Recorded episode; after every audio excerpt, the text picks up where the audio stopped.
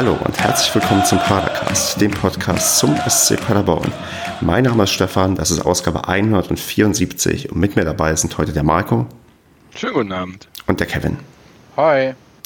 Ja, wir haben ja zwei Spiele, die wir zu besprechen haben. Und zwar das Heimspiel gegen Fortuna Düsseldorf. Wir haben endlich gewonnen, 2 zu 0. Und wir haben im Pokal auswärts gegen Leverkusen mit 0 zu 1 verloren.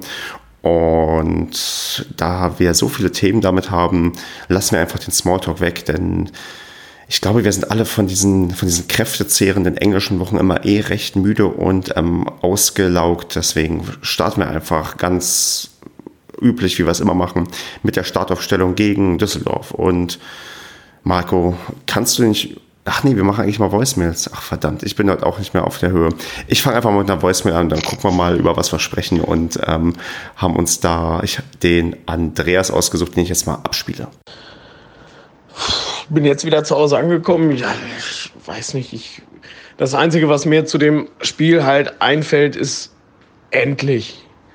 Das ist, wir haben jetzt so lange auf den Sieg gewartet, so viele Möglichkeiten gehabt und jetzt haben wir es endlich gemacht in Summe mit Sicherheit völlig verdient. Ich habe diese Zusammenfassung gerade gehört. Erste Hälfte soll angeblich glücklich gewesen sein. Fand ich gar nicht. Also ja, die Chancen hatte Fortuna natürlich auch, aber ja, haben sie halt nicht gemacht.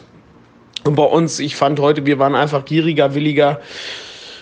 Ein Sabiri in der Startelf, ähm, obwohl man vorher mit Sicherheit nicht allzu viel von erwartet hat, aber der Wahnsinn, der Typ hat wirklich das Spiel halt so an sich genommen, hat versucht, es wirklich zu gestalten Zeichen zu setzen. Das fand ich richtig stark. Das ist ihm richtig gut gelungen. Ansonsten halt auch die Einstellung halt auf dem Platz, die Laufwege, äh, der Einsatz, das war richtig gut und das war einfach richtig schön zu sehen, wie sich die Spieler nach dem Spiel gefreut haben, wie sie sich gegenseitig in die Arme gesprungen sind und auch wie, wie Steffen Baumgart auch sofort mit den Spielern nach vorne gekommen ist und wie die das alle genossen haben, wie ich auch. Also richtig schön. Endlich. Danke. Ja, so viel zu Andreas Eindrücken. Ähm, wir haben schon einen Spieler gerade hervorgehoben gehört, und zwar Sabiri. Und da, Marco, übergebe ich dir mal das Wort. Erzähl mal ein bisschen was über Sabiri. Wie hast du es gefunden, dass er an der Startelf stand? Und dann lass mal den Kevin drauf antworten. Und ich höre euch beiden einfach mal zu.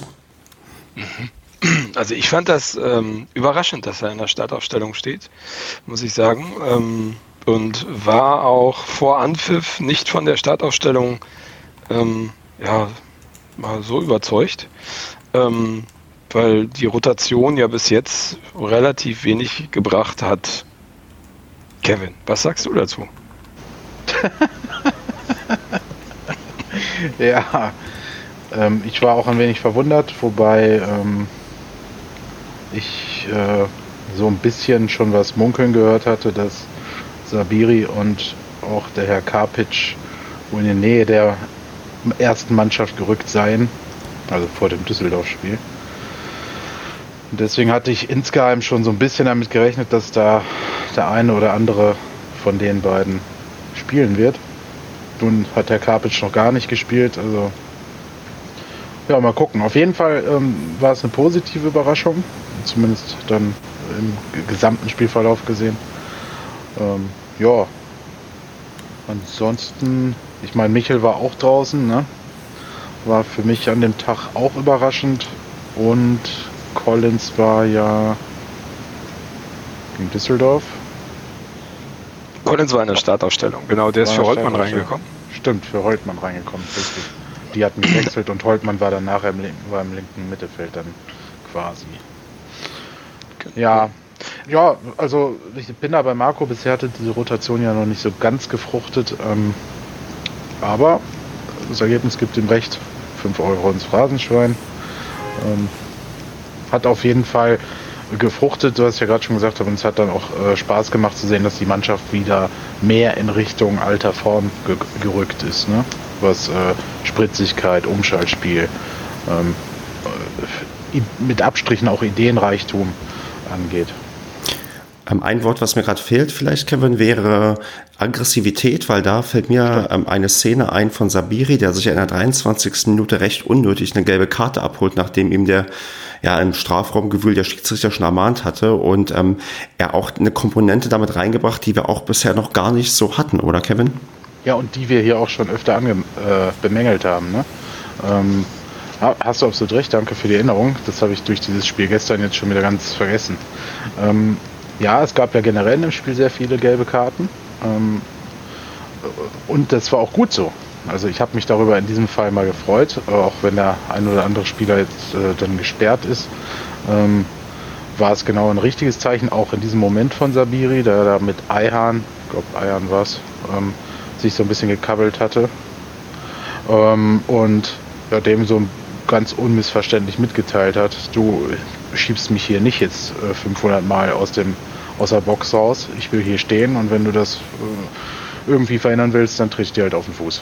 Ist nicht nett, ist nicht die feine englische Art, aber in unserer Situation absolut notwendig, um äh, auch in der eigenen Mannschaft mal zu zeigen, nee, Jungs, wehrt euch. Ne? Also das fand ich, ähm, das hat er sehr gut gemacht und danach haben es ja noch so einige nachgeahmt, auch auf Düsseldorfer Seite natürlich, aber auch von unseren Jungs ähm, war deutlich mehr äh, Zweikampfaggressivität zu spüren. Ich weiß gar nicht, ob es sich in Zahlen ausgewirkt hat.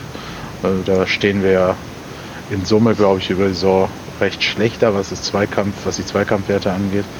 Ähm, aber von der Aggressivität her war das spürbar besser und man hat es dann auch im Spiel gespürt, weil wir viel mehr zweite Bälle auch erobert haben. Also in der Zweikampfquote hat man es jetzt nicht direkt gesehen. Also ähm, wenn ich das richtig sehe, haben wir irgendwie okay. 45 Prozent und Düsseldorf 55 Prozent in der Zweikampfquote. Krass.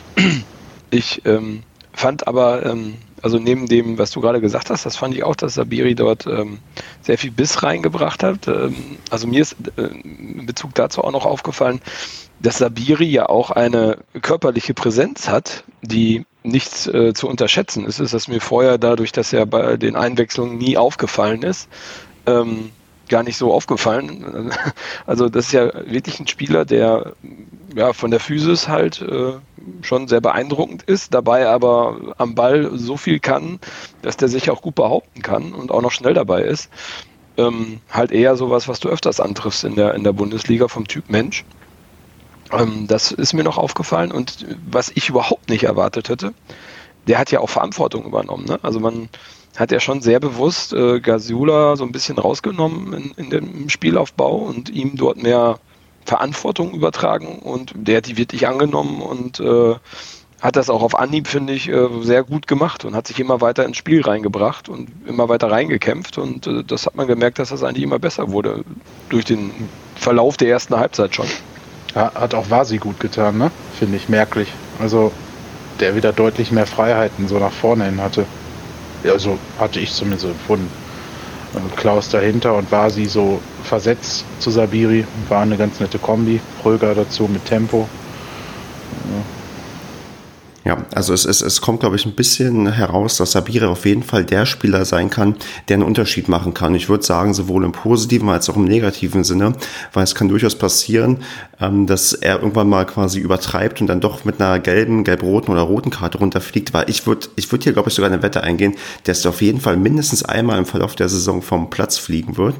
Aber dann hat er halt auch die anderen Fähigkeiten und die hat man ja gerade beim 1 zu 0 hervorragend gesehen, weil das ist ja ein Tor gewesen, das ähm, es gelingt dir nicht unbedingt immer und ist echt technisch ähm, sagenhaft, dass das Ding reingegangen ist. Ich konnte das ja leider nicht im Stadion sehen, deswegen, Kevin, sag mal, wie sehr seid ihr da im Stadion ausgerastet und sah das die Flugkurve überhaupt danach aus, als dass dieser Ball reingehen würde? Ja, ich war ja auch nicht im Stadion. Stimmt, warst ja auch, ähm, bist ja auch ausgefallen. ich war krank, der Marco war aber da zum Glück, der kann das also beantworten. Dann mach du mal, Marco. Also, ähm, also aus der Perspektive, in der wir stehen, hinterm Tor, ähm, sah das nicht sehr gewollt aus eigentlich, was ich ähm, dann später bei, bei der ähm, ähm, ja, bei der Videoaufzeichnung ähm, gesehen habe, dass das äh, schon sehr, sehr gewollt war. Also ich hatte das Gefühl, das war so ein, ja, so ein, so ein Schussversuch Richtung Tor und ähm, bin auch erst nicht davon ausgegangen, dass der sich da noch reinsenkt, aber der Flugaufbahn, Flugbahn war ja sehr interessant und ähm, also ich war extrem überrascht, dass das Ding ja noch eingeschlagen hat.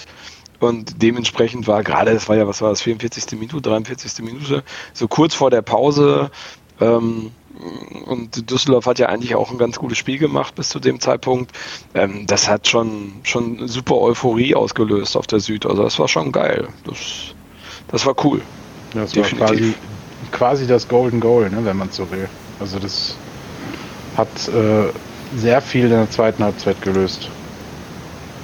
Ja, ich hatte auch das Gefühl, dass das sehr wichtig war, dass man die Motivation in der zweiten Halbzeit, die man dann wirklich an Tage gelegt hat, auch, äh, ja, auch äh, ja, sozusagen aufs Feld gebracht hat, ähm, dass das da ja, schon ein, ein, sehr wichtiges Ausrufezeichen war. Vor, vor allem, weil es ja auch dann Düsseldorf gezwungen hat, nicht mehr auf ihre Verteidigung extrem zu achten, weil das Spiel, das ähm, hat man ja vielleicht schon vergessen, war ja gerade in der ersten Halbzeit übelst langweilig und da war auf beiden Seiten irgendwie gar nicht so viel los, was da irgendwie passiert ist. Es war eher schwere Kost und ähm, man hat schon gemerkt, dass Düsseldorf das machen wollte, was viele Mannschaften gegen uns bisher gemacht haben, sich hinten reinstellen und dann irgendwann quasi einen Konter reinlegen, ja, und dann haben wir ein Problem. Hat diesmal nicht funktioniert, wir haben vorgelegt, deswegen war Düsseldorf gezwungen, aktiver zu zu werden. Und das kam uns dann wahrscheinlich auch in der zweiten Halbzeit sehr, sehr entgegen. Ja, definitiv. Wobei Düsseldorf fand ich war nicht so in der Lage, so schnell zu spielen wie einige anderen Gegner. Also die Konterfähigkeiten von Düsseldorf würde ich mal ganz klar in Frage stellen. Ja, du, gut, sie haben ja einen ähm, Tech Petay, den wir ja noch recht gut können, äh, kennen, der das eigentlich können müsste, aber der war, wie ich fand, doch recht, na, er ist mir schon manchmal aufgefallen, aber dann auch eher bemüht und nicht unbedingt erfolgreich.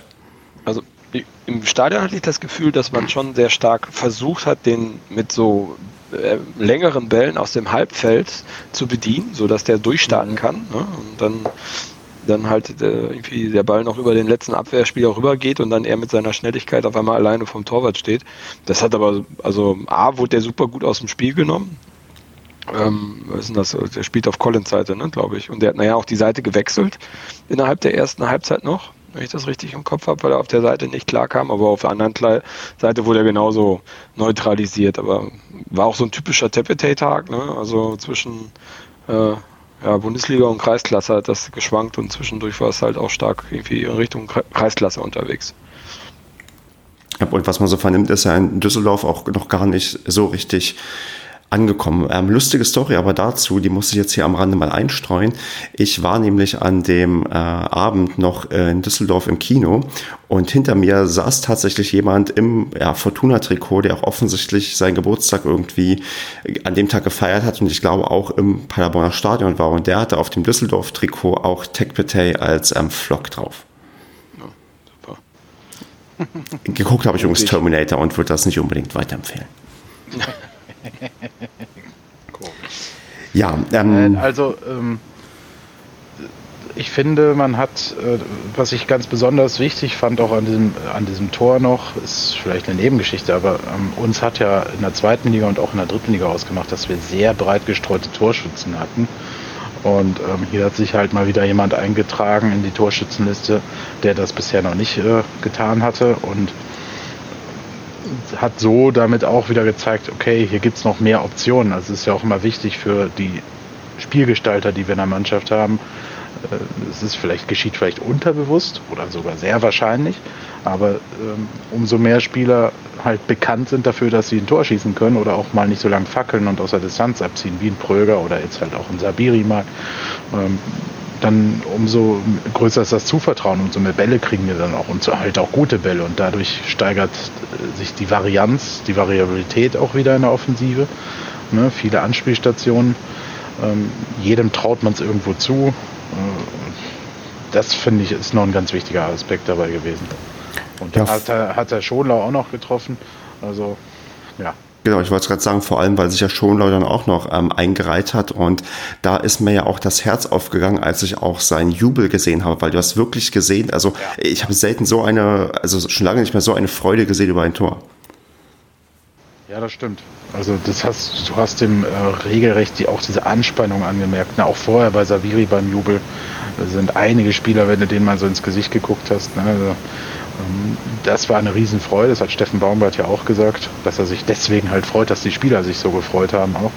Ähm, und das hast du bei Schonau richtig gesehen. Ne? Da merkst du, der kommt hier aus der Region, der verbindet vielleicht noch ein Stück mehr mit dem Verein auch.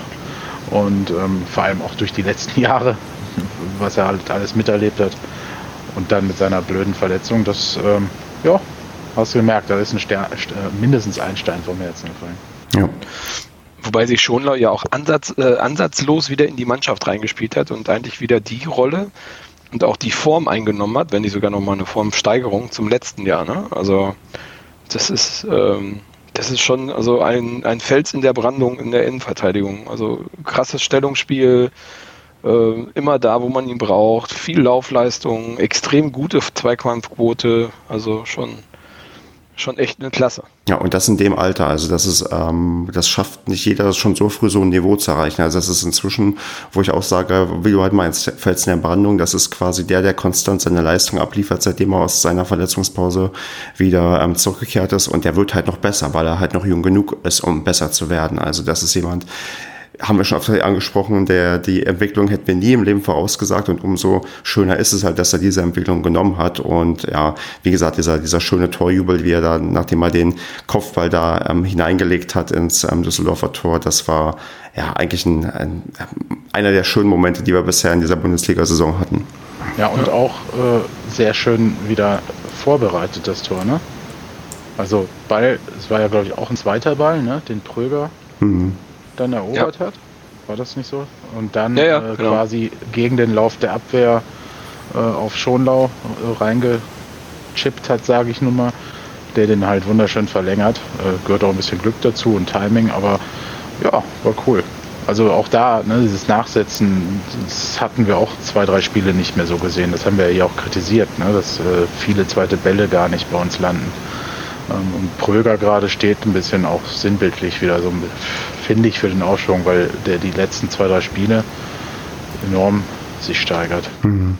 Cool. Wer sich auch gesteigert hat, ist in meinen Augen Leopold Zingerle, denn der hat jetzt auch, wie ich fand, gegen Düsseldorf mal wieder Normalform gezeigt, die ich von ihm kannte, also vielleicht sogar über Normalform, weil er uns dann teilweise den Sieg doch festgehalten hat, weil Düsseldorf doch, Düsseldorf doch noch zu Torchancen kam in der zweiten Halbzeit und hat an dem Tag auch ähm, ja, gezeigt, dass er ja zu Recht, glaube ich, wieder am Tor steht, oder Kevin?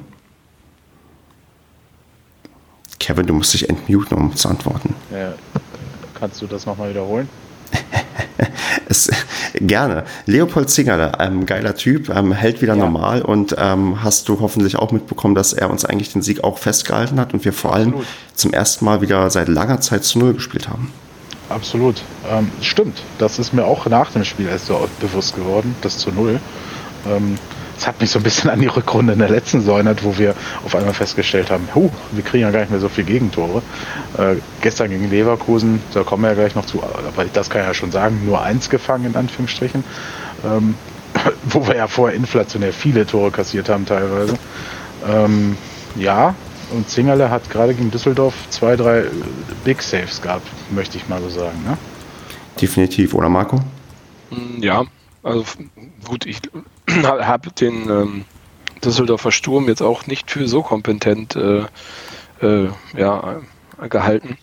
Aber prinzipiell, also das, was aufs Tor kam, hat er souverän weggefischt. Und ich glaube, in der zweiten Halbzeit musste er sich auch ein, zweimal ähm, richtig lang machen. Da waren ein paar ganz gute Schüsse drauf. Also ja, top ist, äh, genau. Hat sich wieder so ein bisschen dahin entwickelt, wo er in der zweiten Liga aufgehört hat. Also bin ich auch frohen Mutes, dass das auch nochmal besser wird. Jetzt. Genau, und das ist ja die Hoffnung, die ich auch schon mal irgendwo geäußert habe. Ich weiß nicht, ob hier oder woanders, dass wir erstmal mit einem Zingerle, Kilian und Schonlau quasi, dass sich alles eingespielt hat, dann haben wir ja eine richtig ähm, starke ja, Verteidigung in der letzten Linie und dann wird es deutlich schwieriger, gegen uns viele Tore zu erzielen. Wobei man sagen muss zum Kilian, das ist mir in Düsseldorf, ich glaube, es war in der ersten Halbzeit aufgefallen, dass auch verdammt viele Fehlpässe im Aufbauspiel drin sind. Ja, also so wenn er so aus der, aus der letzten Linie so andribbelt und dann ähm, einen Pass so ins Halbfeld ähm, abgibt, dann geht er auch gerne mal daneben. Also mhm. da, ich glaube gar nicht, dass das irgendwie Unfähigkeit ist oder so. Ich glaube, dass das echt noch mit Nervosität zu tun hat, weil das ist gefühlt, hört das auf, umso länger er spielt. Genau, und da ist, glaube ich, der große Vorteil, dass er noch so jung ist und auch auf jeden Fall noch die größten Schritte von allen machen kann und wird. Ja, ja definitiv. Ist, wie Marco sagt, ich glaube, das ist A, die Unerfahrenheit, B, äh, die Situation, in der er in diesen Kader kommt, ne? also mit, dieser, mit diesem Saisonstart im Rücken. Und äh, da ist er wahrscheinlich immer noch mal ein bisschen flatterig. Aber was der im Zweikampf zeigt und im Stellungsspiel, finde ich, ist das schon sehr krass. Also da ist er schon enorm weit. Ähm, äh, Gerade im, im Tackling-Bereich, in diesen kritischen Zonen, also in der Box quasi oder überhaupt im, im Strafraum, ähm, geht der ja oft auch mal ins Tackling und hat aber überhaupt kein Problem, den Ball zu spielen. Ne? Also bisher waren die Stürmer auch noch nicht äh, gerissen genug, ihn dann so zu überhüpfen, dass sie dann am Schluss noch einfädeln können und den Elfmeter ziehen. Ähm, ja, cooler Typ. Natürlich noch Luft nach oben, aber das wäre ja auch komisch, wenn nicht, weil dann wäre er nämlich, glaube ich, auch in Dortmund geblieben. Ähm, ja, macht Spaß, den zu sehen und ich glaube, das, was Stefan gesagt hat, ist ganz richtig. Da hat man für die Zukunft, äh, so sollte man denn diese Spiele alle halten können, äh, eine sehr ordentliche äh, letzte Reihe. Ja. Gut. Um es ein bisschen abzurunden, vielleicht das Spiel. Also wir haben jetzt den ersten ähm, Saisonsieg. Ähm, Gibt es noch was, was ihr sportlich dezidiert ähm, analysieren wollt? Oder wollen wir noch so ein bisschen auf die psychologische Komponente gucken, was das jetzt für Kräfte freisetzen kann? Zweiteres wahrscheinlich, oder sportlich? Haben wir, glaube ich, die Key-Punkte abgearbeitet. Ja, das war jetzt auch kein, kein sportlicher Leckerbissen. Ne? Richtig, genau. Deswegen, also es geht jetzt vielleicht eher darum, wie viel ist dieser Sieg eigentlich wert? Ich meine, wir haben jetzt vier Punkte nach neun Spieltagen, was eigentlich immer noch nicht das ganz, ja, das, das soll Programm irgendwie ist, aber wir haben vor uns vier Mannschaften, die allesamt sieben Punkte haben, also sind wir wieder quasi in Schlagweite. Äh, Marco, wie siehst du es denn? Also wir haben jetzt gegen unseren Lieblingsgegner fast schon erwartungsgemäß gewonnen. Ist das, das ist ein echt irre, oder? Das irgendwie schon, oder? Gegen uns. ähm, ist das nur ein kurzes Aufflackern jetzt gewesen oder kann das wirklich jetzt die, ja, die Initialzündung sein, die oft äh, beschworen wurde, wenn wir erstmal siegen, dass es dann auch wirklich richtig losgeht? Es war auf alle Fälle ein Zeichen, dass wir äh, immer mehr an Stabilität gewinnen. Ne? Also wenn du wenn du von der Leistung her, von der Abwehrleistung her, ich meine, das, das hat natürlich jetzt auch mit dem DFB-Pokal-Eindruck nochmal was zu tun, ähm, ist es etwas, wo wir defensiv, glaube ich, immer mehr Stabilität gewinnen. Ähm, ich glaube, das Spielsystem ist auch stark modifiziert mittlerweile äh, an die Bundesliga angepasst und ähm, es beginnt zu funktionieren. Ich glaube, da kann man jetzt viel rausmachen.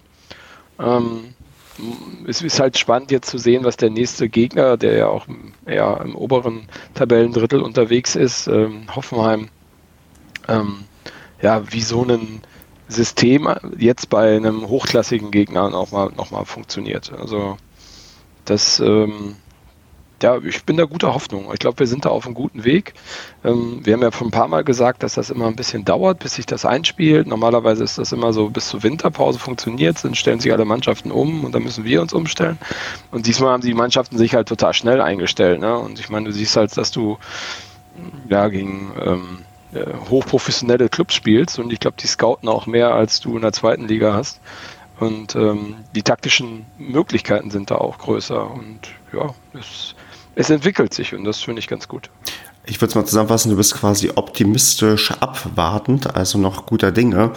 Äh, Kevin, bist du etwas euphorischer oder bist du auch eher ähm, optimistisch abwartend, wie es ähm, ja, beim Spielerischen weitergehen wird?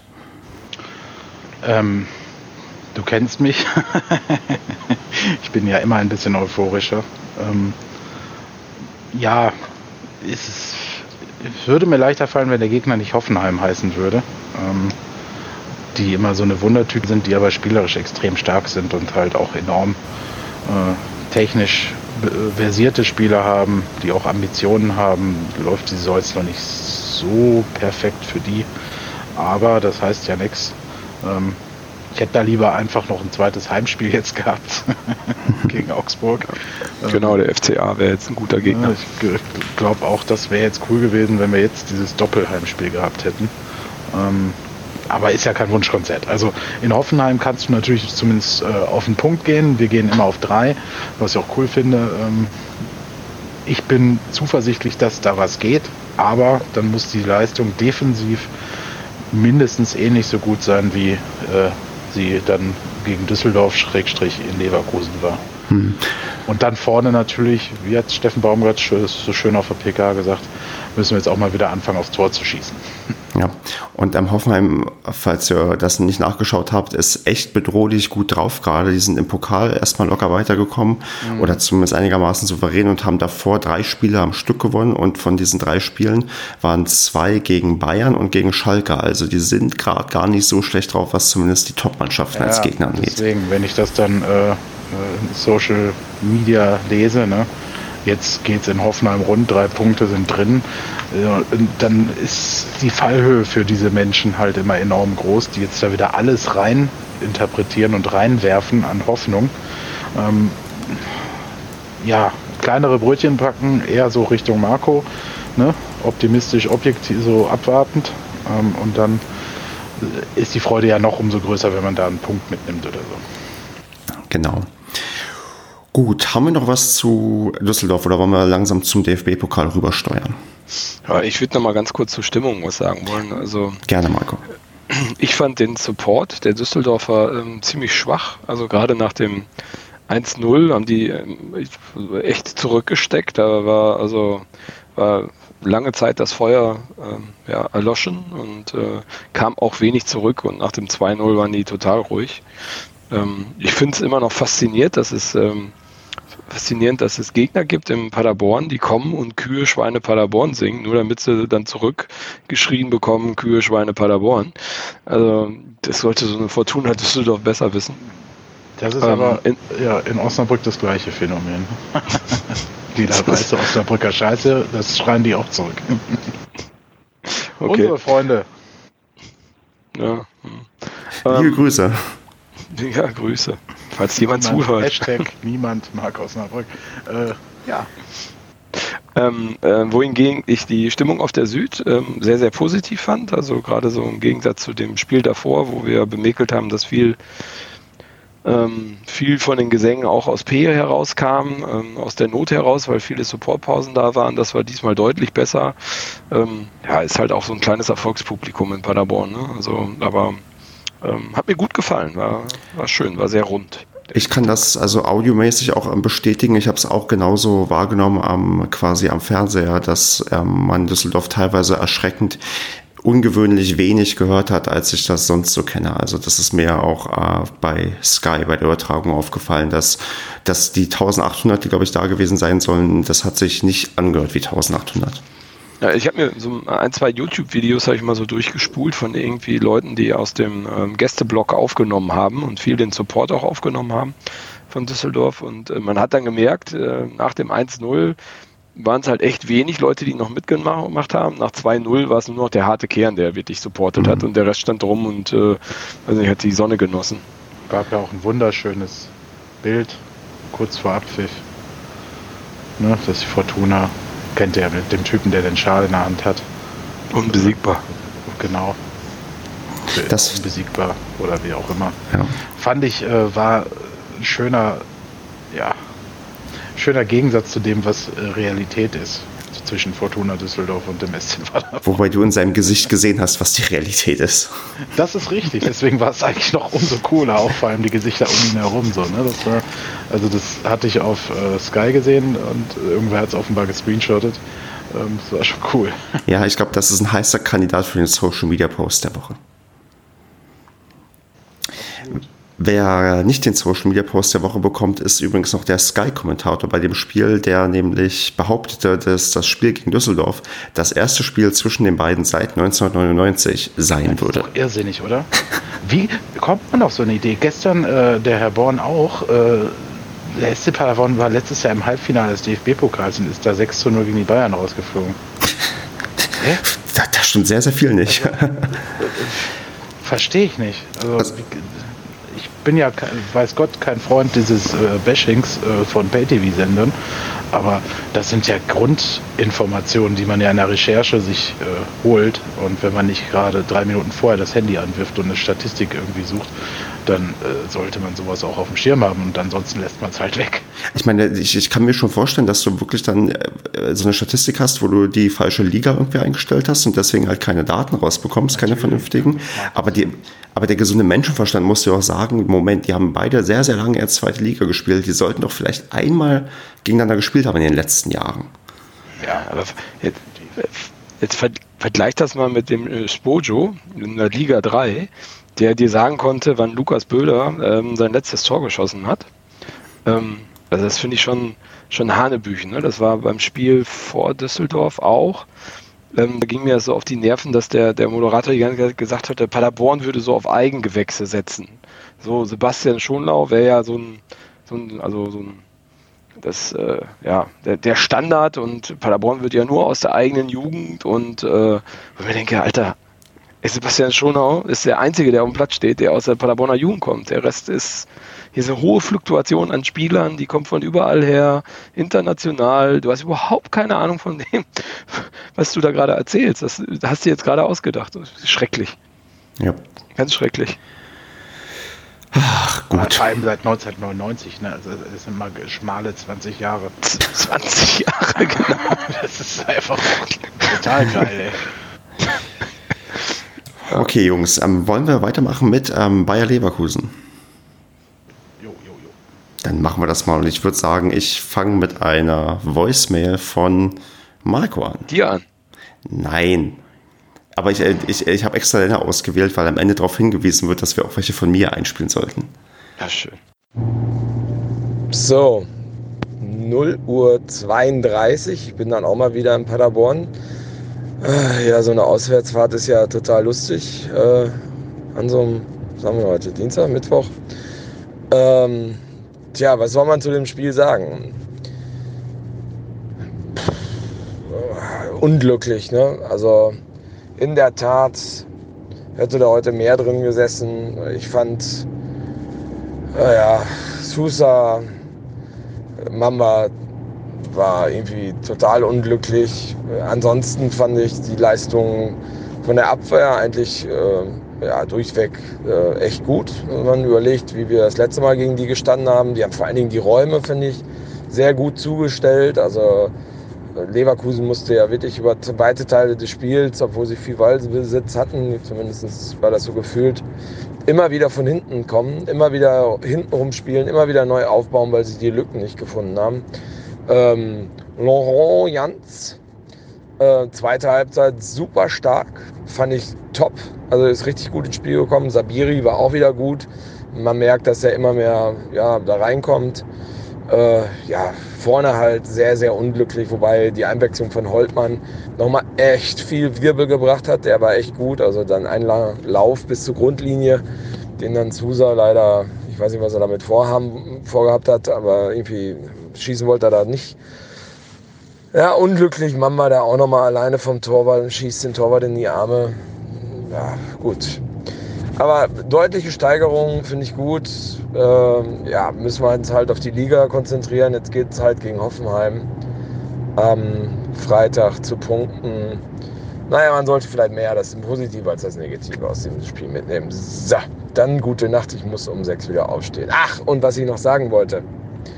Ich bin dafür, dass wir Stefans äh, Kommentare auf alle Fälle senden sollten. Danke, tschüss. Und wisst ihr, wann wir das machen? Sobald wir irgendeine Paywall haben und ähm, Leute bezahlen lassen können für extra Content, dann bekommen all die schmutzigen, schlimmen Voicemails, die wir hier euch vorenthalten. also wenn sie dir am Hoffenheim Bier ausgeben, dann machen wir das bei den nächsten. Oder so. Ja, ähm, ich möchte erst mal festhalten. Das heißt ja, ne? Das heißt auf gar keinen Fall ja. Stefan, diese Lache finde ich immer genial. Die hört sich so genial nach irgendeinem Comic an. Äh. aber, aber, aber Stefan, du weißt ja, irgend, irgendwann mal, ne, wenn äh, du nicht da bist und dann der, der Andreas macht dann das Schneiden, ne? Dann holen wir die alle raus. Tja, Marco hat ja alle archiviert. Ja, klar. Okay, was ich zuerst noch unbedingt festhalten möchte, ist, und zwar Kritik an äh, Marco und auch vielleicht ein bisschen an, ähm, ich auch, ja, ich könnte die Kritik auch abbekommen. Äh, bei den letzten Voicemails sagen wir ständig, was soll man sagen? Das sind ganz oft auch unsere ja. einleitenden Worte. Das ist mir auch, habe ich mir auch gestern Nacht gedacht. Äh, also das ist so, dass der erste Reflex, den man so hat, anscheinend, wenn man Voicemails direkt nach dem Spiel aufnehmen möchte, dass man erstmal sagt, was soll man sagen? Gut, ab jetzt werden wir es nicht mehr sagen. Wer weiß, wer weiß. Ähm, ja. Ja, geht's los? Ja, genau. Und jetzt ähm, zweiter Punkt. Wir reden einfach mal über Leverkusen. Ein Spiel, was quasi ganz Leverkusen leer gefegt hat. Denn 15.410 Zuschauer waren da. Und ja, Marco und ich waren halt beide da und deswegen darf Kevin mal anfangen und erzählen Ja, und, und fragen. War, ja- war ja ganz lang mit Mike alleine, ne? Also, als die Fotos kamen, dachte ich, okay, die sind schon um 15 Uhr angereist, aber das war ja im TV dann auch beim Anstoß nicht viel voller. Nö. Also das, Geil. also das Geilste Also da- war, als das Stadion TV angefangen hat im Stadion. und als du das Video geschickt hast, für wen haben die das gemacht? also ja, für die, für die bis dahin 150 Paderborner, die im Block standen, standen ja nochmal genauso viele Leverkusener außerhalb des Gästeblocks. Das war unglaublich. Die äh, mussten eine Extraschicht im Werk ein. äh, Ja gut, der ist flach und alt. Aber äh, ja, also sowas habe ich auch selten erlebt. Das letzte Mal, als ich in Wolfsburg beim UEFA Cup Spiel war, glaube ich. Also So. Ja, vor allen Dingen wurde ja wirklich, also ich meine, das hört sich jetzt doof an, aber wenn du das, das erste Spiel gesehen hast, Leverkusen gegen Paderborn, hätte man ja erwarten können, dass man guten Fußball sieht, ne? Und dass man sich ja, so, ein, wenn man in Leverkusen wohnt, ne? und Leverkusen ist ja auch nicht so groß, ist ja sozusagen von Köln umzingelt, ähm, dann ähm, kann man ja mal sich aufs Fahrrad setzen und mal kurz im Stadion fahren und sich das angucken, aber nein, War man blieb kalt. fern. War zu kalt, genau. Ja. Selbst die VIP-Bereiche waren wie leer gefegt. Also da war auch, glaube ich, mehr Paderborner Präsenz in, den Lounge, in, den, in der Lounge rechts von, von dem Gästeblock als äh, Leverkusener Präsenz. Ja, vielleicht hatten die Höhner einen Auftritt oder so. Hm, Vielleicht wer- waren die alle in Saarbrücken. Oder, oder so. Die armen Kölner. Ja, wir verlieren gegen die so ein Scheiß, ey. Tja, aber guck dir an, wer noch im Pokal ausgeschieden ist. Ja, und gegen Saarbrücken gescheiden nur die Besten im Pokal aus. In Freiburg haben wir auch verloren, die sind auch raus.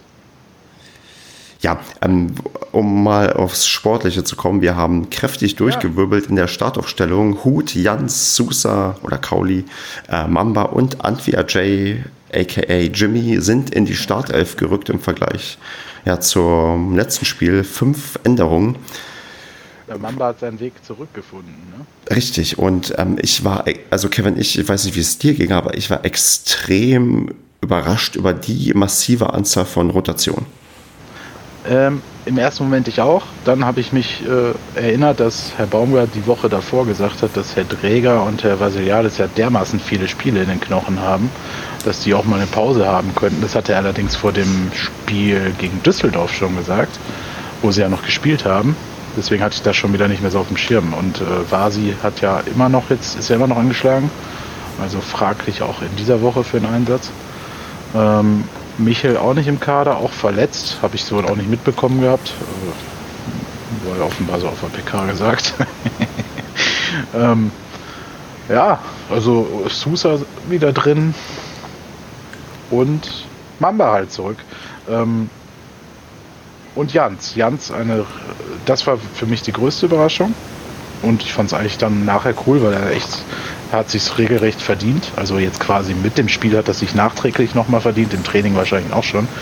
Ähm, der hat da super reingepasst in der Kombi mit äh, Kilian und ähm, Pröger, fand ich. Ähm, hat ganz gut harmoniert. Also, ja. Und äh, Dimi äh, merkt man immer sofort, wenn der mal nicht ge äh, gespielt hat von Anfang an, ist der immer noch mal wie aufgedrehter. Ne? Also das ist, wie der in den ersten Minuten den Tar da durcheinander gewirbelt hat.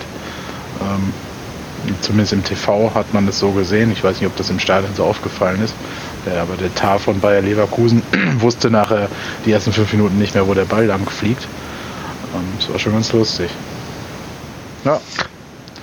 Ich war Also, wirklich mit jeder, äh, mit jeder äh, Einwechslung, also ich finde auch Hut hat es gut gemacht, über große Teile des Spiels, bis auf Sousa, der halt in der Chancenverwertung äh, elendig war, muss man schon fast sagen.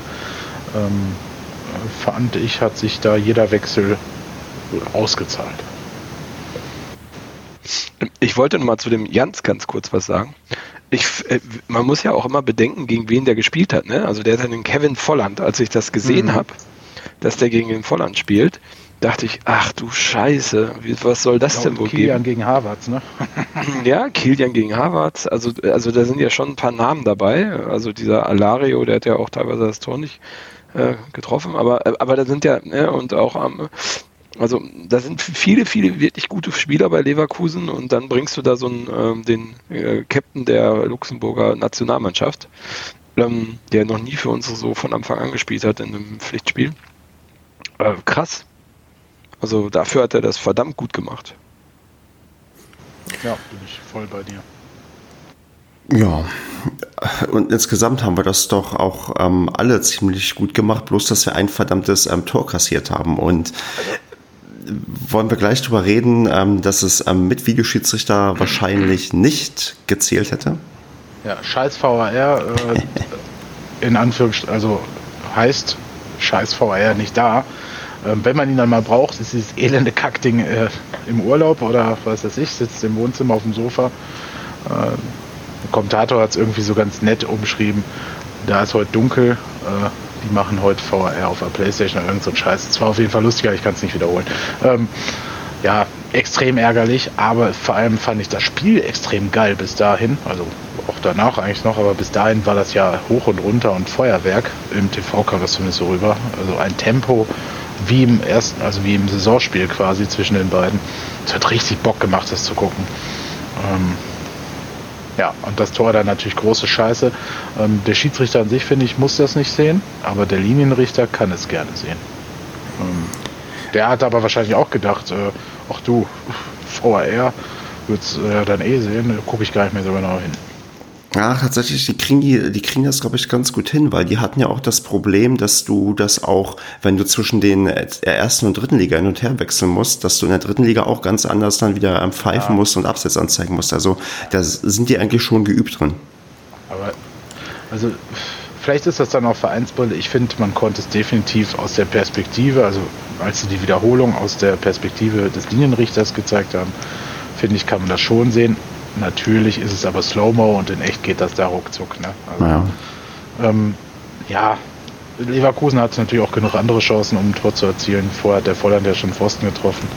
Ähm, trotzdem ist es natürlich ärgerlich, wenn du am Ende 0-1 ausscheidest wegen so einem Ding. Genau, vor allem, weil wir ja dann quasi auch, wie ich finde, ich habe mir das in der Zusammenfassung nochmal angeschaut, gerade auch in der zweiten Halbzeit auch wirklich drauf und dran waren, das 1 zu 1 zu machen. Also das finde ich auch einen elementaren Unterschied, zumindest in meiner Erinnerung, zu dem Ligaspiel. Im Ligaspiel war nur die erste Halbzeit wirklich gut von uns. Hier haben wir quasi bis zum Ende quasi das Spiel offen halten können und hätten halt bis zum Ende auch ähm, ja eigentlich fast das 1 zu 1 verdient gehabt. Und da war es eher schmeichelhaft, dass die Leverkusener uns eine reguläre Spielzeit bezwungen haben. Ich, ich, fand also im Ligaspiel hat man, hat man sie, glaube ich, recht überrascht in der ersten Halbzeit, ne, durch, ähm, ja, durch die Schnelligkeit etc. und man war ein bisschen überfordert damit. Na, das ist ja in der zweiten Halbzeit dann angepasst, aber diesmal war es ja so, dass eigentlich ähm, äh, schon ganz klar war, was kommt und man hatte auch genug äh, ja, Möglichkeiten, sich darauf einzustellen. Das hat man auch gemerkt. Aber ich finde, man hat gesehen, dass wir uns deutlich weiterentwickelt haben zum, ähm, zum Ligaspiel gegen Leverkusen.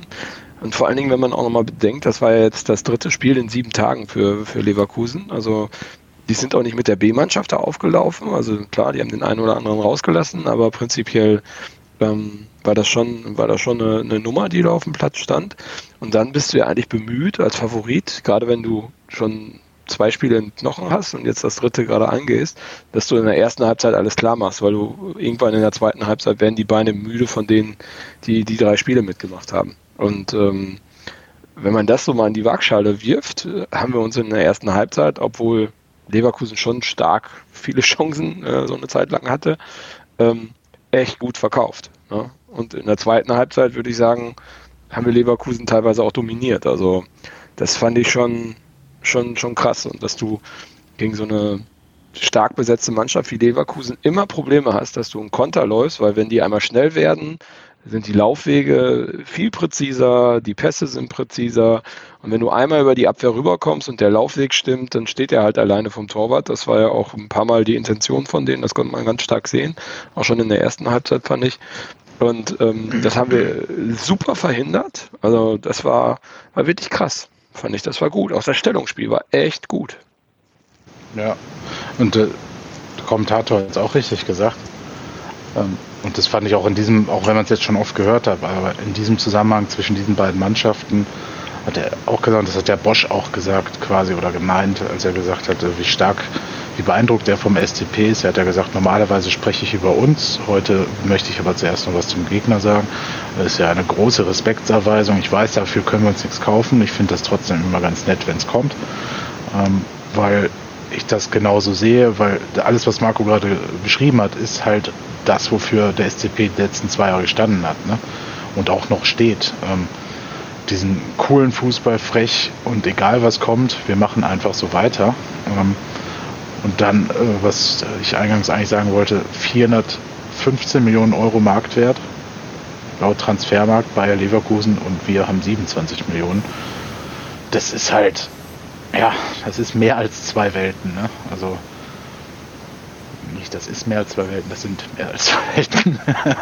Aber das ist schon krass. Und dafür finde ich, haben sie es echt super geil gemacht. Ähm, auf jeder Position kann man eigentlich jeden Spieler nur loben. Auch die, die nicht die Chancen genutzt haben, finde ich. Ich finde, der Sousa hat natürlich äh, im Abschluss einiges verdaddelt und auch im letzten Pass, aber er hat trotzdem auch äh, ein ganz nettes Stellungsspiel gehabt und auch ganz gut antizipiert. Das muss man dann auch fair, fairerweise dann ihm auch mal zugestehen. Ne? Ja. Und das hätte ich dir gestern Abend so nicht unterschrieben, aber so heute mit ein bisschen Abstand würde ich das ähm, ähm, mhm. würde ich das auch so sehen. Da merkst du halt auch, dass das auch kein Erstligastürmer ist. Ne? Also da hast du halt schon, ich meine, der versucht dann bei diesem Rückpass von Holtmann, sich das Ding noch vom rechten Fuß auf den starken linken Fuß zu legen. Und das auch noch mehr oder weniger ja, geschickt. Das, mhm. ja, das ist das, was Baumgart meint. Ne? Äh, wir müssen wieder, wir müssen jetzt als nächsten Schritt wieder lernen, aufs Tor zu schießen direkt. Ne? Ähm, das, da hast du vollkommen recht. Äh, ich meine, er hat mit dem MSV Duisburg in der dritten Liga gekickt ähm, und davor im Abstiegskampf der zweiten Liga. Ähm, ja, klar. Das, äh, ich würde ihm die Fähigkeiten in der ersten Liga zu spielen gar nicht absprechen wollen, aber man merkt einfach, dass die Spieler, du kannst jetzt auch Gebetsmühlenalte wiederholen, das habe ich jetzt auch schon ein paar Mal gesagt, denen fehlt halt auch die Erfahrung und damit halt auch so ein bisschen der Schneid dann manchmal, ne? oder haben, sind zu naiv dann dass sie die Zeit hätten, sich den Ball auf einen anderen Fuß zu legen. Also, Mamba hat ja auch diese eine dicke Chance. Ne? Der braucht ja auch, der kommt aus der Regionalliga, also oder aus der dritten Liga auch. Und ähm, aber die Ansätze, das hat mich halt wieder zuversichtlich gemacht, dass die wieder da waren. Ne? Dieses schnelle Kombinationsspiel, dieses Chancen erspielen gegen so eine Mannschaft. Ähm, äh, ja, das Einzige, was gar nicht geht, sind Standards momentan. Aber gut, wenn es im Spielfluss wieder besser läuft, bin ich da auch erstmal zufrieden mit. Genau, und ich äh, schmeiß mal die ähm, steile These in den Raum und sage, hätten wir in Paderborn gespielt, dann wären auch 15.000 Zuschauer gekommen und wir hätten das Spiel gewonnen. Das kann ich durchaus so bestätigen, das habe ich auch gedacht. Also, wenn wir halt ein bisschen mehr Glück haben und die Herren Kauli und Mamba diese Situation eiskalt einfach mal Volley abschließen. Ne? Dann geht der vielleicht auch in den Himmel. Passiert natürlich, dann schreien wir auch rum und schreiben irgendwelche dummen Kommentare in unserer WhatsApp-Gruppe und regen uns tierisch auf. Aber das, fehlt noch so ein bisschen so, ne? Einfach mal abfackeln, auch aus der zweiten Reihe, so wie Sabiris gegen Düsseldorf gemacht hat, wie es Kai Pröger öfter mal versucht. Ähm, wir wollen es oft noch zu schön machen. Ne? Wenn du dann anguckst, äh, wie oft Jimmy über links durchgeht. Und ähm, ja, das ist halt sehr schön anzusehen. Ne? Bis zur Grundlinie alles durchdribbeln und hin und her. Tiki-Taka äh, wollte ich jetzt eigentlich nicht sagen, aber so, ihr wisst, was ich meine. Und ähm, dann fehlt aber der Abschluss, weil äh, manchmal das Gefühl, die eigenen Spieler kommen dann schon nicht mehr mit. okay, Marco, noch eine Frage jetzt an dich, die uns beide quasi ja, betroffen hat, und zwar im Stadion. Wir haben jetzt seit ja, seit Beginn der Saison zum ersten Mal seit langem mal wieder kein Video Assistant Referee gehabt, sind auch quasi dadurch ja, ich will nicht sagen benachteiligt worden, aber eine Fehlentscheidung wurde nicht korrigiert, die wahrscheinlich hätte korrigiert werden müssen. Ist das im Nachhinein für dich schlimm oder fandest du es eigentlich mal so wie ich mal wieder ganz nett, ein Spiel zu sehen, ohne dass man sich ähm, irritiert erst umgucken muss, ob jetzt irgendwie noch einer eine übergreifende Instanz eingreift. Ja, ich finde das geiler, wenn es einfach weitergeht. Ich meine, Fehlentscheidungen gehören zum Fußball dazu, meiner Meinung nach. Das macht das Thema ja auch ja, nicht spannend, aber irgendwie äh, ja, realistischer irgendwie, ne? menschlicher und ähm, ich halte nichts von dem, von dem wahr und auch wenn das jetzt gegen uns war, bin ich trotzdem noch davon überzeugt, dass ich oder genieße es eher ein Spiel ohne wahr zu sehen als mit wahr. Definitiv. Kevin, wie war es für, für dich von der Fernsehperspektive aus? Also könntest du auch auf, darauf verzichten oder hättest du dir auch lieber den wahr gewünscht, unabhängig von dem, was passiert ist? Unabhängig von dem, was passiert ist. Ähm, also ich wollte gerade sagen, also bei dem Gegentreffer hätte ich mir natürlich das Ding gewünscht, ja, irgendwo. Ähm, andererseits, ich bin da generell bei Markus Aussage, ich brauche sowas nicht im Fußball. Ich weiß, jetzt sagen viele, es wird dadurch gerechter, ähm, dass das auch statistisch erwiesen sei. Ja, ist okay. Und ich weiß aber genau, was Marco meint. Beim Fußball gehört das Ärger dazu. Jetzt würde halt Andreas sagen, ja, ich, wir ärgern uns ja trotzdem. Ja, klar, wir ärgern uns über dieses dumme Ding, wenn das drei Minuten lang da irgendwie äh, das Spiel unterbricht und so. Ähm, oder bestimmte Situationen trotzdem nicht angeguckt werden. Ich glaube, es gibt für und wieder. Ich bin halt eher kein, ich brauch's nicht. Gestern wäre schön gewesen, klar. Ne? Klingt jetzt auch irgendwie ein bisschen komisch von mir, aber äh, also nach Motto, ich nehme es halt, wenn es für uns ist und wenn es gegen uns ist, dann brauche ich es nicht. Aber so ist es nicht gemeint. Also nee. Ich komme ich komm auch mit dieser Niederlage klar. Also ich habe halt einfach eine starke Mannschaft gesehen. Ich habe auch eine verdammt starke Leverkusener Mannschaft gesehen, die aber durchaus äh, vor große, große Probleme gestellt wurde von uns. Vor allem dann, umso länger das Spiel dauerte, merktest du, dass Leverkusen immer weiter hinten drin stand. Und das war für mich das Wichtige an diesem Spiel. weiterzukommen wäre schön gewesen. Andererseits brauchen wir tatsächlich auch volle Power für die Liga. Ne? Also ich. Alles gut. VRR hin oder her. Whatever. Dann genießen wir die Spiele, die wir in Zukunft noch haben ohne VRR. Und sonst würde ich eigentlich deinem Statement gerade nichts mehr hinzufügen wollen zum Leverkusen-Spiel. Oder Marco, hast du noch was? Hm, nö. Passt. Also, was ich noch, genau, was ich noch im Kopf habe, was meint ihr denn jetzt, ähm, wie die Aufstellung sich ähm, verändert oder angleicht äh, am Freitag gegen Hoffenheim? Weil also alle, die eigentlich, jetzt lassen wir mal die Abwehr äh, oder die Abschlussspreche der, der, des Sturms raus. Es waren ja alle, die gespielt haben, eigentlich auch eine Top-Leistung geliefert. Also kommt dann kein Träger mehr rein? Doch, glaube ich schon. Ich glaube, Träger wird sofort zurückkehren, wenn er wieder äh, am Stiso ist. Vasi ist auch eigentlich unumstrittener Stammspieler. Ähm, was mit Michel vorne ist, gehe ich eigentlich aber auch von aus, dass er über kurz oder lang wieder reinkommt. Weiß ich nicht. Er wird vielleicht auch öfter jetzt rotieren mal wieder, ne? um mal wieder ein bisschen äh, Dampf unter den Kessel zu bringen, Konkurrenzkampf anzufeuern, um den äh, Spielern, die bisher hinten dran standen, auch zu zeigen, ey, ihr könnt durchaus hier zum Einsatz kommen. Ähm, bin mal gespannt, was das zwischen Holtmann und Jimmy auf der linken Seite wird. Weil Holtmann, das haben wir jetzt noch gar nicht gesagt, oder vorhin haben wir, glaube ich, erwähnt, aber Holtmann nach seiner Einwechslung auch wieder bärenstark. Ähm, Mamba hat das erfüllt, ohne auf die Tore zu achten, was Baumgart von ihm wollte. Und das habe ich inzwischen auch rausbekommen. Ist auch der Grund, wieso er nicht mehr gespielt hatte, weil er nämlich nicht nach hinten gearbeitet hat. Ähm, also wirklich gar nicht und auch auf Aufforderung, das zu ändern, das quasi nicht direkt umgesetzt hat. Deswegen war er halt komplett raus. Ne? So, äh, so konsequent ist Steffen Baumgart dann.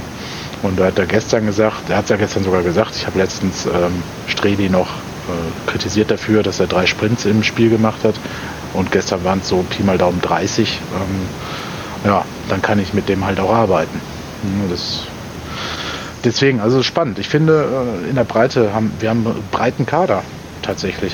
Also man sieht auch so langsam so ein paar Spieler, die wir geholt haben, dass sie auch durchaus Sinn gemacht haben. Vor zwei, drei Wochen habe ich, hätte ich das noch anders ausgedrückt oder habe ich, glaube ich, sogar. Ja, das ist, glaube ich, auch eine wichtige Sache, die, dass wir die erwähnt haben, dass wir nicht nur quasi einen Spieler auf einer Position gesetzt haben und wenn der ausfällt, dann ähm, geht schief, sondern jetzt haben wir ja auch in dem Spiel gesehen durch die recht überraschende Aufstellung, dass wir doch die Leute ja eins zu eins fast ersetzen können.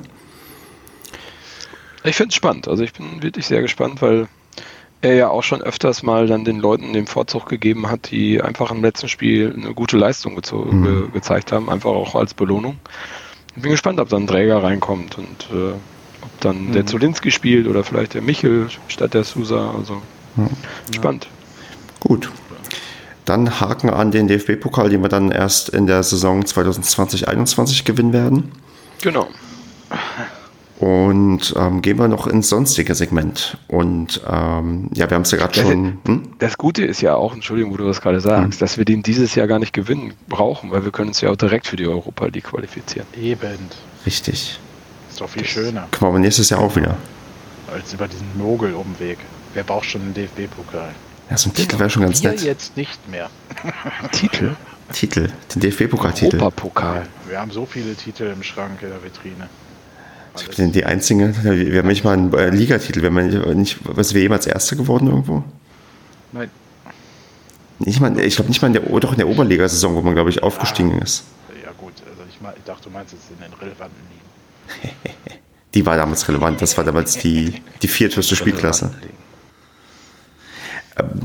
Ähm, ja, was, was weniger, nee, doch was zu lachen ist, was wir gerade schon hatten, den ähm, Social Media Post der Woche. Ich habe den Screenshot rausgesucht äh, zu dem Düsseldorf-Fan. Wollen wir den zum Social Media Post der Woche auch jetzt einstimmig nennen? Von mir aus sehr gerne, ja. Ja. Okay. Ähm, den könnte hinzufügen, aber da tue ich mich immer schwer mit diesen Instagram Stories, weil die verschwinden ja dann äh, nach 24 Stunden wieder. Ähm, Wer es aber sehen möchte, diese Emotion, die du vorhin so hervorgehoben hast von Basti Schonlau, der hat gerade in seiner Story nämlich das Tor. Ähm, auch schön zu sehen, die Vorarbeit von Kai Pröger ähm, und sein Jubel auch mit drin. Es hat nämlich Bundesliga, ich glaube England oder keine Ahnung, der Kanal hat das gepostet und er hat es geteilt. Also wer das jetzt da mal sehen will, kann bei Basti Schonlau auf Instagram die Story gucken dann empfehlen wir das als ähm, alternativen Social Media Post der Woche weiter, aber der eigentliche Preis geht an den Olli555. Ja, absolut. Das ist für mich das Bild des Monats eigentlich mindestens. Ja. Wer in meinen Augen ähm, versagt hat beim ähm, Social Media Post der Woche ist mal, mal wieder in Anführungsstrichen unser Verein. Denn ähm, es gab diese Woche ein ähm, Gewinnspiel auf Instagram, äh, die quasi unseren Hauptsponsor involviert. Und ähm, da sind ähm, zwei Sachen, die mir extrem negativ aufgefallen sind. Einmal, dass der schmale Hinweis, dass es sich da um Werbung handelt, ähm, versteckt ist mit Hashtag Ad, Ad also für Englisch Werbung, was, glaube ich, nach Rechtsprechung normalerweise in Deutschland nicht ausreicht, um Werbung zu kennzeichnen. Und ähm, nirgendwo den Hinweis darauf, dass ähm, Glücksspiel süchtig machen kann und äh, man im Zweifelsfall auch da Hilfe irgendwo in Anspruch nehmen kann. Ähm, wird nicht verlinkt, weil, äh, wie gesagt, war ein in meinen Augen kein glücklicher Social Media Post der Woche, sondern eher einer, der mir zu unkritisch mit dem Thema Glücksspiel umgeht. Aus diesem Grund habe ich auch ähm, 11,11 Euro für einen Sieg der in der regulären Spielzeit gegen Leverkusen bei einem anderen Wetteranbieter platziert. der darauf hinweist, dass du süchtig bist. Ne? Ganz genau. Äh, Ad reicht übrigens tatsächlich nicht. Ja. Also. Google. Da sollte man noch etwas die Awareness stärken bezüglich ähm, gut und richtig gekennzeichneter Werbung. IT-recht-kanzlei.de oder www.anwalt.de. Oder ich empfehle auch den Podcast ähm, Rechtsbelehrung, die auch solche Themen immer sehr, sehr gut und klasse aufarbeiten. Also das ist einmal eine Podcast-Empfehlung außerhalb des Fußballuniversums, ähm, sehr oft auf diese quasi neu modernen IT-rechte Sachen und ähm, da gab es auch einmal das Thema, wie kennzeichnet man eigentlich richtig Werbung, was müssen Influencer beachten und da wir ja auch kurz davor sind, richtige Influencer zu werden, müssen wir ja auch darauf achten. Du vielleicht, ich bin schon. Übrigens. der Hashtag hat mal ausgereicht, aber seit 2017 nicht mehr. Gab wahrscheinlich ein Urteil. Tja. Okay, dann würde ich sagen, tippen wir mal das ähm, Hoffenheim-Spiel. Und zwar, es geht am Freitag ähm, schmale 400 Kilometer ja in die eine Richtung und dann wieder 400 Kilometer zurück. Was gibt's Schöneres, als so den allerheiligen Feiertag zu genießen? Und ja, Marco, hau mal raus. Wie hoch besiegen wir die TSG? Da würde ich sagen, wir besiegen die TSG nicht, sondern spielen ein 1 zu 1 gegen die TSG Hoffenheim.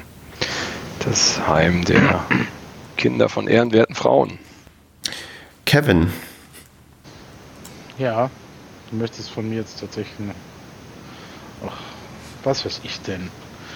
Ähm, wir gewinnen da 2-1. Äh, wäre aber für mich wirklich schon in Richtung Überraschungssieg, weil ich finde die tatsächlich wirklich immer sehr schwer bespielbar. Also irgendwie, keine Ahnung, ich weiß nicht warum. Also ich mag diesen Verein nicht oder verbinde nichts mit ihm oder so, aber ich finde die spielerisch dermaßen stark. Es wird auf jeden Fall, glaube ich, ein sehr interessantes Spiel, weil ich glaube, dass das ein Gegner ist, der uns liegt, weil sie halt sich nicht hinten reinstellen werden. Wenn sie das tun, dann weiß ich nicht, verbrenne ich einen Hoffenheim-Schal. Den du vorher jemanden abgezogen hast. Den ich vorher, nee, wer hat denn, gibt es haben die Fans? Ähm, oder du verbrennst dann den ähm, Doppelschal, den es dann in der Rückrunde zu kaufen gibt. Ja, genau. genau. Und alle, alle, alle, anderen gleich mit. Das ist ein Deal. Also, wenn sich Hoffenheim äh, mehr als 10 Minuten hinten reinstellt, nee, das ist so einfach, das werden sie ja tun. also, wenn Hoffenheim so spielt wie Mainz gegen uns, dann verbrenne ich den äh, Doppelschal. Aber auch nur bis zur Hälfte. Und zwar bis, ich, jetzt die Frage, welche Hälfte? ja, äh, bis zur Paderborner Hälfte und dann gibt es einen Pilger drüber. Pilger, sehr gut. Wir treffen da auch auf einen alten Bekannten, ne? Ja, Herrn Rupp. In der Tat spielt er immer noch dort. Ah, gut. Ob der sich noch erinnern kann, dass er bei uns mal gespielt hat? Letzte Woche gegen Hertha noch hm. gespielt. Eine 4 kassiert beim Kicker. Standard. Apropos 4, ich würde sagen, der Andreas, der nicht da ist, für den tippen wir auch mal 4 zu 0 für Paderborn, was ähm, leider nicht ausreicht. Ich hätte gerne ein 5 zu 0, weil dann wir auf Platz 14, glaube ich, über Nacht springen. Ähm, ist aber nur Wunschdenken. Ich tippe auf ein 1 zu 0 für uns. Und Marco, du darfst dir jetzt aussuchen, was Basti tippt. 79 zu 78 für uns. Okay. Mann, ey. Ist das eigentlich jedes Mal die gleiche Zahl oder hat er auch schon 82 zu 81 gehabt? Ja, glaube ich immer sehr gleichförmig. Ja, irgendwie die 70er haben uns das angetan. Ich bin, glaube ich, zum ersten Mal dabei, wenn ihr das für ihn macht. Oder? Ich habe das, glaube ich, noch nie, immer bisher habe ich das immer nur gelesen. Ach, was weiß ich. Gut, ja. haben wir dann noch was, Leute? Oder sind wir müde und durch? Ich bin müde und durch. Ja, inzwischen bin ich wach. Ich weiß auch nicht, das ist komisch bei mir. Tja, dann ähm, kannst du noch alleine einen Podcast aufnehmen und morgen hochladen. Ach, jetzt muss es doch gehen. Gut, dann würde ich sagen, ähm, sehen und hören wir uns entweder in Hoffenheim oder dann an den Empfangsgeräten in der nächsten Woche, wenn wir in der Nacht von Montag auf Dienstag aufnehmen werden und unser Hoffenheim-Spiel analysieren werden. Ja, und bis dahin an alle eine schöne Woche und ja, macht's gut. Das wünsche ich auch. Ahoi. Salü.